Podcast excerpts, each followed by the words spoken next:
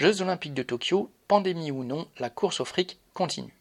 Après un report d'un an, le Comité international olympique, CIO, et le gouvernement japonais ont décidé de maintenir les Jeux olympiques malgré la recrudescence de la pandémie.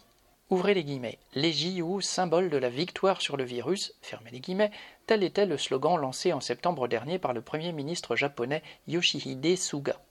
Aujourd'hui, la plupart des épreuves se dérouleront à huis clos et ces JO sont plutôt le symbole de l'incapacité des États à lutter contre le virus.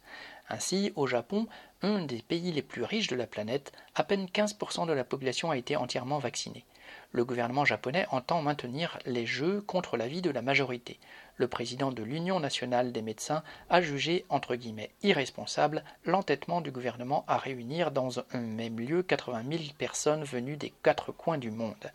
Plusieurs cas de Covid se sont déjà déclarés dans le village olympique malgré des précautions sanitaires présentées comme drastiques. Celles-ci entraînent en outre une ponction dans le système hospitalier déjà au bord de la saturation du fait de la propagation du variant Delta. C'est le CIO qui est le principal responsable du maintien de ces jeux. Annuler ceux-ci sans son accord équivaudrait pour l'État japonais et la ville de Tokyo à une perte sèche de plus de 14 milliards d'euros. Or, pour le CIO, il n'est pas question de reporter une nouvelle fois les jeux, décision qui le mettrait, lui, dans l'obligation d'honorer des contrats qui se chiffrent en milliards avec des sponsors et des chaînes de télévision. Ainsi, Coca-Cola, partenaire des JO depuis 1928, a renouvelé son contrat jusqu'en 2032 pour un montant que le Financial Times estime à 3 milliards d'euros.